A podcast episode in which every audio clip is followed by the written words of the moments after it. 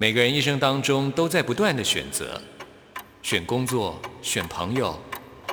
选要上楼还是下楼，选向左走还是向右走。只有音乐，你不用选择，因为你要的音乐都在这里。音乐 MIT Music in Taiwan。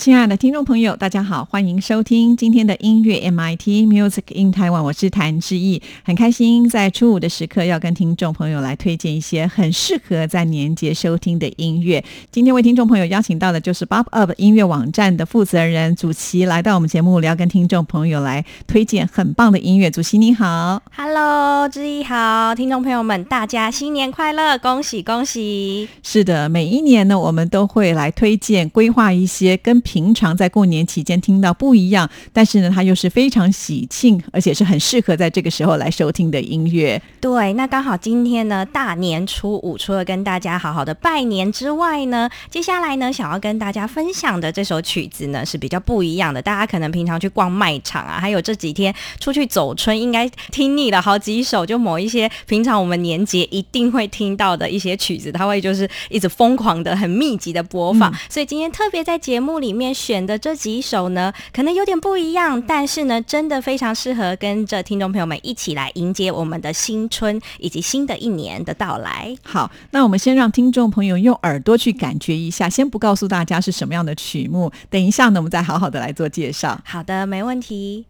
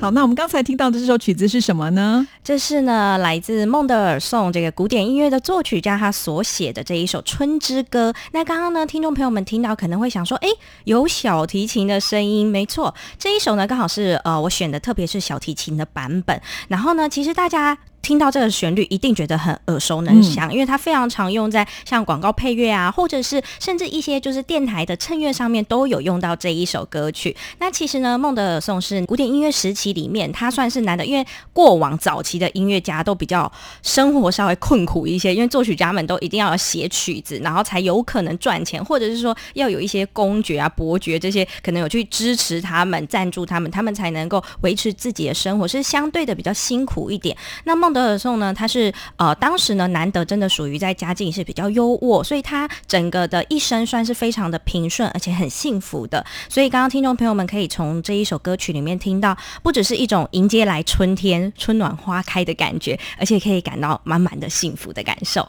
哇，真的是好适合开场的曲子，对不对？对，让大家一开始呢就能够感受得到春天所带来的这种复苏的感觉哦。是，对，因为呃，在一年四季当中，我想大家最期待应该就是春天的来临嘛，因为它总是有一种好像呢接替、交换，然后一个重新开始的感觉。对，那其实呢，这个《春之歌》啊，是孟德尔颂他写的这一系列的无言歌里面的其中一首。那大家会想说，嗯，无言歌就是 是很无言吗？其实呢，无言歌里面。是呃，孟德尔颂他当初写这个是意思是说是没有含歌词的艺术歌曲，他把它称之为无言歌。那里面呢，当然每一首都有他自己的名字。可是，在我们刚刚听的这一首《春之歌》，因为孟德尔颂在他写的无言歌最后面的几首，后来因为他就过世了嘛，所以后面最后的这几首呢，是由后人可能像是出版社或者是出版商这边，或是他的好友，就是至亲好友们去帮他命名。所以包含刚刚听到这一首《春之歌》。其实是有人帮他去特别去命名，这个不是孟德尔颂他自己取的。对，以前在很多的古典音乐都是如此，它都只有编号，并没有一定的名称，没有标题。可是后来的人听了以后都非常的有感觉，就帮他们会加上说啊，这是一个什么样的名称这样子。对啊，对。那其实这一首呢，又有改编给非常多不同的乐器。那今天呢，在特别在大年初五的时候呢，献给大家这一首小提琴的版本。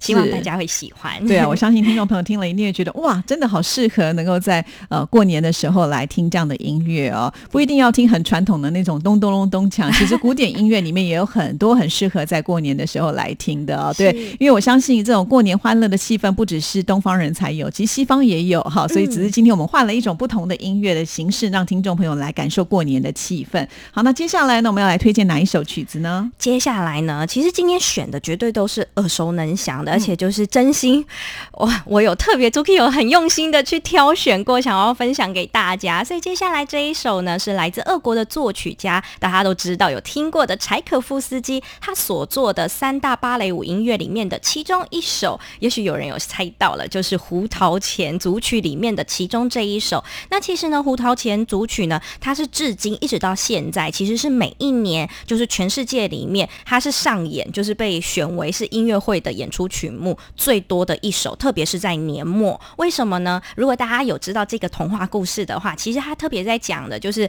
啊，这个女主角这个小小女孩，那她跟这个胡桃钳，就是这个玩具娃娃，发生在圣诞夜的时候的这一整个很梦幻童话的故事。所以呢，就是因为时间点的关系，所以刚好大家就是全世界其实各个乐团呐，或者是不管很多的音乐会，都会选择胡桃钳组曲。它里面，因为它里面总共有，因为是组曲的关系，它其实里面除了序曲之外，总共有七首，七首就是非常每一首其实大家都满场都有听到的各式各样的组曲。那今天在节目当中我会介绍两首。那现在呢，首先要跟听众朋友们分享的就是其中这一首《唐梅仙子》。那他在叙述的其实就是女主角刚好就跟着胡桃钳，就这些玩具，因为他们就晚上就有生命了嘛，他们就一起刚好到了糖果王国。那因为过年，相信大家从除夕一直到今天初五，家里应该有吃不完的糖果，跟满出来的就是去年货大街扫的很多玛瑙啊，这些什么都是甜的甜嘴甜点们。所以呢，我觉得这一首相对的真的很适合。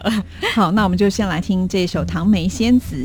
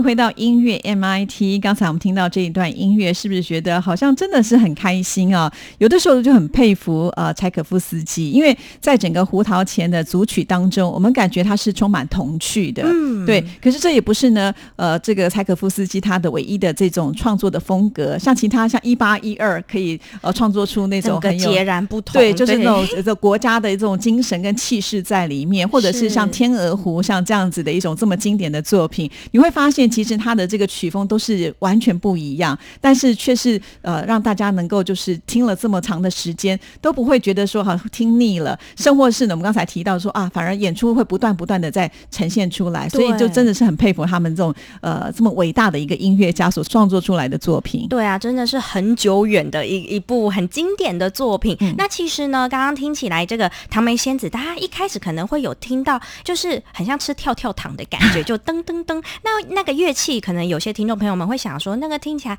好像有一点像某种打击乐器，可是又好像不是。其实呢，这个《唐梅仙子》这一首里面呢，柴可夫斯基运用了很大量的钢片琴，所以刚刚大家听到的有一些呃蛮多的主旋律，就是钢片琴它所演奏的，会让人家觉得有一种置身像是精灵王国。就像刚刚讲的这个故事背景，其实就是女主角那些小女孩一起跟着这些玩具们呢，他们就到了糖果王国。那听起来是这么幸福的一首。曲子其实呢，这一首曲子是柴可夫斯基他最后一部的芭蕾舞音乐作品，所以呃，等于算是在他晚年里面的一个巨作，所以真的相当的不容易，也不简单。是啊，而且我们今天主席还特别挑了两首曲子，适合在过年的时候来播放。哇，真的是很特别。但是你曲目上好像你有把它错开来，对不对？对，有错开来，因为就是总是让大家的就是听觉上面呢可以互换一下，换一下各种不同风格，可以有不一样的感受。是在这边，我们就要跟听众朋友来介绍一下。其实我觉得在听音乐，尤其是耳朵的一种接受度来讲，在曲目上的安排都是会经过一种设计，这唯有真正是呃专业的音乐人才会去考量的。那主席在这方面其实他是非常的专业啊，他经常会帮很多的一些活动。来设计他们编排音乐，所以他绝对能够掌握，就是每一次音乐播出，大家的这种接受的程度。对，就希望听众朋友们能够分享到，就是在接下来呢一整年鼠年里面呢，有数不完的好运跟数不完的欢乐，然后能够尽情的享受二零二零年的来临。是，接下来这首曲子我觉得非常的跳痛，对不对？虽然呢，它还是古典音乐的一个原型，但是因为它实在太受欢迎了，所以我想可能所有的听众朋友对于这首。曲子都非常的熟悉，也听过各式各样不同的版本。但是呢，一个成功的古典音乐，它可能还会被改编成为不同时代的音乐的风格。比方说，这首曲子的摇滚版也是非常有名的。是，然后呢，这一首呢，可以算是古典音乐作品里面，哎，当然我们可以去讲，它说算是比较最流行的，流行或者之后有些人会觉得很巴乐，因为呢，真的太常听到了。可是呢，尽管再怎么常听到，一样还是真的很好听。因此。呢，也被就是现今很多的不管是流行乐手，或者是呃比较古典类的作曲家，他们还是都有运用这一首卡农。卡农它里面这一整首里面的很多的元素到他们的自己的作品上面。那今天在节目当中呢，就要跟听众朋友们分享，是来自台湾哦，台湾的这一位呃，他等于自己本身是歌手，也是吉他的吉他的演奏者，那自己也是作曲家。这一位叫 Jerry C，那他呢，他自己在呃。出道的时候特别创作了这一首，让他一炮而红，就是摇滚卡农。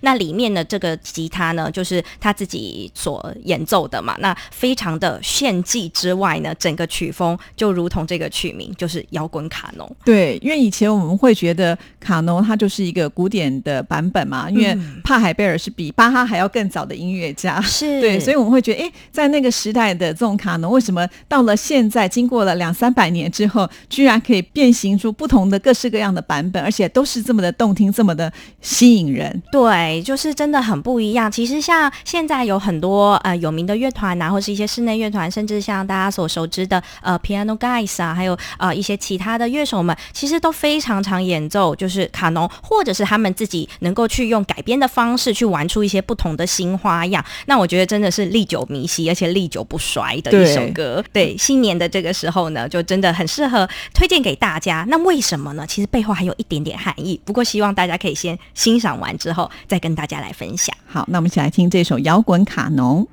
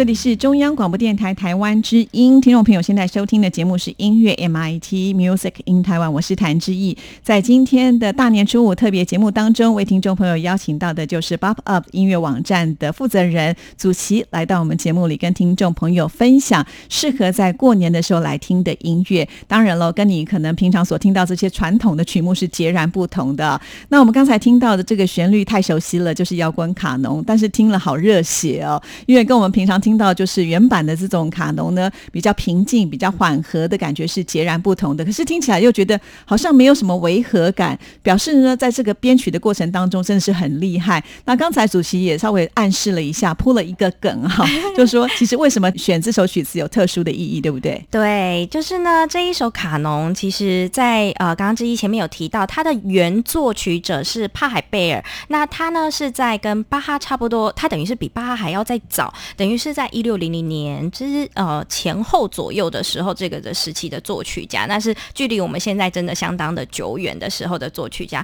那在当时呢，其实音乐当然最主要是写给啊教会上面呐，等于是啊你去上教堂的时候去做使用，有非常多的诗歌啊等等这一类型的音乐。那卡农本身呢，它其实并不是去因为这首曲子而去命名的。卡农其实在当时呢，巴洛克时期这个时候呢，它指的是指轮唱的意。意思，那轮唱呢？当然就是它有一个很固定的一个主题的片段，但是呢，它上面的旋律，或者是说，应该是说它其他的旋律线呢，是可以跟着。这一个主要的这个轮唱的这个旋律去做不一样很多很多的变化，或者是有呃很不一样的节奏上面的变化啊，旋律声音声线上面的变化等等，会有很多不一样的变化。但是你会一直听到它一直在重复它的那个主题，那就是我们会所谓提到的，像是呃持续低音啊这一些，这个当然是比较呃专有名词之类的。那我要讲的是，其实呢，这个持续的这个意思，其实也是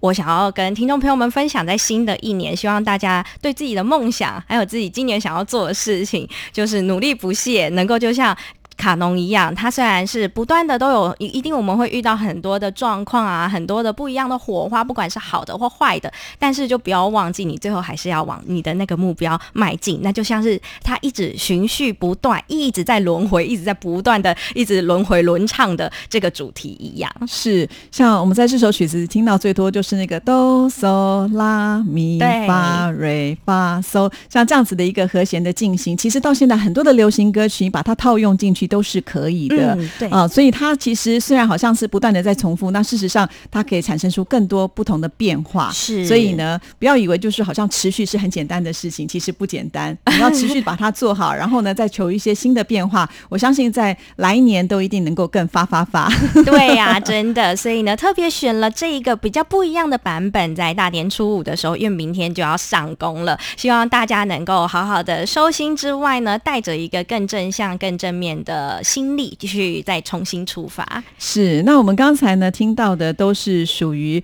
呃比较古典音乐去做改编的，或者是说比较古典音乐原来的版本。但是我觉得主席好用心哦，就是 除此之外呢，他也挑了我们台湾的作曲家的作品，对不对？对，因为毕竟我们是音乐 MIT，就一定要有 Made in Taiwan，我们需要呃好好的支持一下我们自己台湾呢新生代的作曲家，那他的所原创的一首非常好听。那整个组合呢，没有让你会可能会觉得是古典啊，或是流行，我们不给它任何的定义。但是呢，它的这个组合是写给非常特别。嗯，我先介绍一下这个作曲家是台湾的新生代作曲家林亮宇，亮宇老师他所创作的这一首叫做《路过花径》。那路呢，啊是白露丝的露。那我想听众朋友们听到白露丝，我相信在就是从除夕啊一直到今天，一定有很多人可能有呃回到就是呃外公。外婆家啊，或者是去回娘家乡间的地方去，对，一定应该这一次大家应该有看到白露丝吧？然后呢，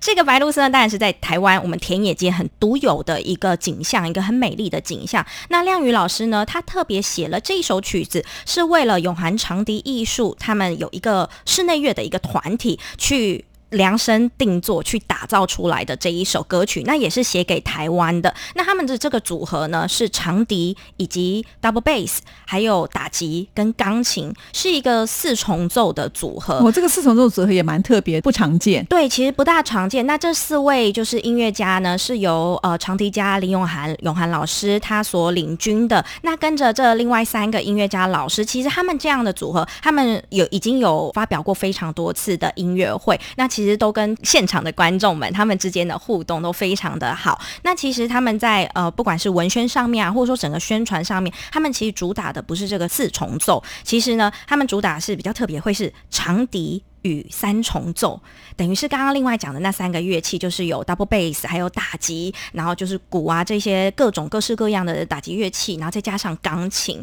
所以有点像是说长笛永汉老师他有点像是领衔这样子。那亮宇老师呢，特别就是受邀，就是受永汉长笛艺术他们邀请呢。那为了因为刚好他们有非常多的一些演出的需求，那因为这样的编制真的比较特别，所以呢，亮宇老师才特别想要说写了一首是关于跟台湾。的的美景啊，还有就是台湾的，不管是生态也好，或是我们生活之间有相关，作为他的一个灵感的启发，所写下来这一首《路过花境》。对，其实我觉得每次说到这些台湾的优秀音乐家，他们都很不简单。嗯，其实他们都是受过专业的训练，而且呢，甚至都是到国外再去求学回来。可是，呃，他们回到台湾之后，都会不忘本，就是很希望能够把台湾自己一些精神、在地的文化，透过音乐创作能够传递出去。对，虽然他们可能学的是很西方的一个技巧或者是乐理，但是他们会运用台湾的一个精神，所以常常会创作出很多新的有关于呃台湾的这种曲目。可以让大家更能够透过音乐来认识台湾。对，那虽然就是听众朋友们可能听到就会有点想要，可能想要转台，或者是因为会怕说会不会就听不懂啊，然后会不会觉得说啊，刚刚听那个曲名的《路过花境》，好像听起来会不会又有点怂怂或什么？跟你说真的完全不会，因为呢，它是。带一点爵士风格，又是跨界的一个感受，所以它里面融合了很厉害。廖云老师他在这一首里面的编排呢，还有整个旋律线上面听起来呢。其实是听不大出来啦，但是呢，他在他创作上面的理念，真的是他融入了呃我们的古调，还有就是民谣这一首《白露丝》的旋律是有融合在里面的，但是不见得听得出来。反正是一首，它其实当然就是一首原创的一个作品，就是真的相当的好听。那这一首呢很难得，刚好在我们去年的年尾，就二零一九年的十二月的时候，呃，这个永恒长笛艺术，刚刚我所提到的，他们这个团队呢，刚好在呃台中的国家歌剧院，在十二月就去年。年底的时候，首演了这一首作品。哇，路过花境，所以他这一首就真的是呃非常热腾腾的一首很新鲜、很新的一首曲子。那所以特别在今年进入到二零二零年的大年初五，那朱 k 在这边也很希望能够分享给大家，也希望大家多多支持台湾的作曲家以及台湾的很优秀的音乐人才们。对，非常谢谢主席带来这么新热腾腾的曲子给大家来欣赏哦！而且在这里我要鼓励所有的听众朋友，当我们在听音乐的时候，我们有时候会想说，哎，听刚刚那种好像很熟悉。一听就上耳，甚至可以跟着一起来哼唱的歌曲，就觉得好像很喜欢。对于新的作品，大家会觉得说：“哎，我会不会听不懂？”或者是说：“我会不会觉得不能接受？”那事实上，我觉得你听了以后，你就会马上有感觉。那我们现在就来欣赏喽。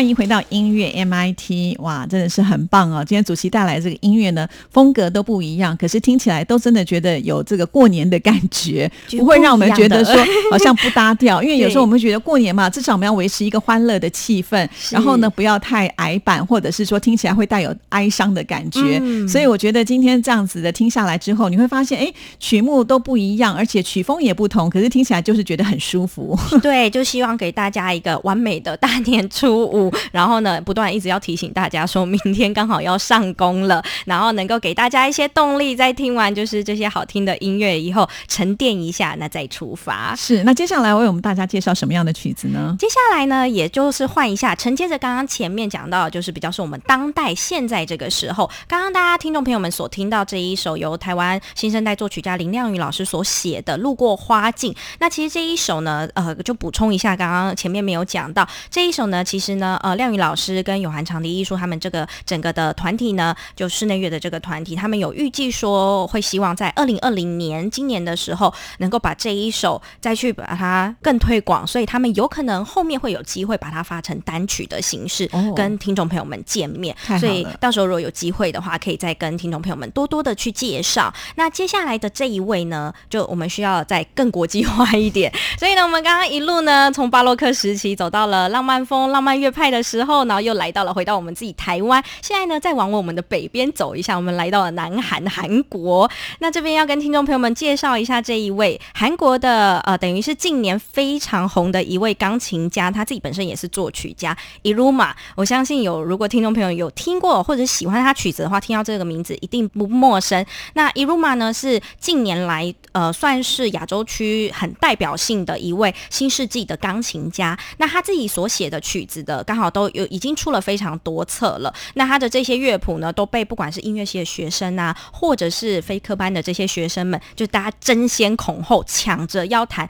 里面有非常多很脍炙人口的那个旋律，那当然那个脍炙人口是说听了就是你就会觉得很喜欢，就很有不管说有没有韩剧的风格，就很像是当年凯文科恩那样子绿钢琴，就是听了就觉得哇，那个就是超级浪漫，然后觉得呃整个他的编排啊，还有他的钢琴的琴声就是很。抚慰人心。那我今天在大年初五呢，我们音乐 MIT 要跟听众朋友们分享的这一首呢，是 Iruma 的他在专辑里面的其中一首 Maybe。那因为这一首呢是听众朋友们比较少听到，那我觉得呢我会特别选这一首，也是因为呃 Maybe 嘛，刚好在二零二零年。所有事情都是有可能的。那我觉得就是这个曲子是给大家一个启发，也是给大家一个期许，那也是满满的祝福在这一首钢琴曲里面。是我们要想着，在未来每一件事情可能都会变得更好，我们要有正向的能量来听这一首歌喽。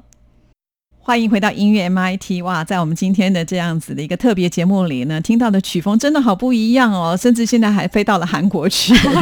对，跟大家分享不同的国家。的确，我觉得韩国这几年他们的音乐的创作的作品也比较受到瞩目，不管是在流行，甚或是在古典音乐界，因为他们也出了一个肖邦大赛的冠军啊，所以真的是很强啊。因此呢，我觉得有的时候可以听听不同国家呃这些年轻朋友们他们创作的音乐或者他们演出的作品。好。那在今天节目最后呢，我们还有一首歌曲要推荐给所有的听众朋友。最后结尾，希望带给听众朋友们，就一样也是柴可夫斯基的这个大的一个作品《胡桃钳组曲》里面，它的压轴的这一首组曲，也是大家非常耳熟能详的《花之圆舞曲》。那这边讲一个小小，我不知道好不好笑，可是是我当年的一个小笑话。以前因为我是音乐班出科班出来嘛，那那个时候我们有这种音乐欣赏赏析的这个课程，然后因为会都是各自同学们自己会做笔记，那我们的刚好那时候教我们的教授也是相对当然比较严格一点，也都会就是盯大家都一定要做笔记，那他会收回去看。那当下呢，我们刚好就在介绍胡桃钳的这一。一整个组曲的时候，就有讲到《华之圆舞曲》的这个乐曲欣赏。那我还特别我的笔记又写的洋洋洒洒很大，反正后来收回去之后呢，我就被教授独自交到办公室去。那那时候我其实很怕，因为我想说我笔记我做的很认真啊，怎么会这样？后来叫去之后，教授一开始很严肃，他就很生气的，可能就是要问我说：“他说你知道你为什么被叫过来吗？”然后那个时候我真的还蛮害怕，想说我到底哪边有写不对吗？因为我真的笔记算做的很不错了。结果教授其实他是要称赞。我的笔记当然是做的非常的好，他也希望分享给同学。结果他正在他想要分享拿去复印的时候，他发现了一个天大的错误。我不知道听众朋友们刚刚听到我讲这一首《花之圆舞曲》的时候，你们觉得是哪几个字拼凑起来这个曲名？因为呢，当下我写在我的笔记上面，写成。我们吃海鲜的花枝，所以我在上面写的非常大的 title 就是吃海鲜的这个花枝圆舞曲。那其实不是的，是花枝，那个枝是人之初的枝，这个才是它正确的取名。所以这是我当年那个时候真的还小，才国中国高中的时候，真的是一时笔误就造成这么大的一个笑话，对，很一个大笑话。然后但是后来同学们也都知道，所以这小小的一个 给大家就是会心一笑一下下。那这一首花。花之圆舞曲呢，其实就是柴可夫斯基运用了呃刚好三拍子的这样子的圆舞曲的节奏，去完成在胡桃钳组曲里面的最后这个压轴。它其实在里面在讲的就是故事背景是大家整个玩具王国啊，那就是大家在跳群舞的时候，所以是一个非常幸福、很喜乐的一个结局。哇，真的是好棒哦！就在我们今天的节目最后呢，送给所有的听众朋友。那也谢谢主席接受志毅的访问，介绍了这么多这么棒的音乐给听众朋友。希望你在新的一年。一切呢顺心如意，谢谢，也祝福大家新年快乐，鼠年行大运，拜拜，拜拜。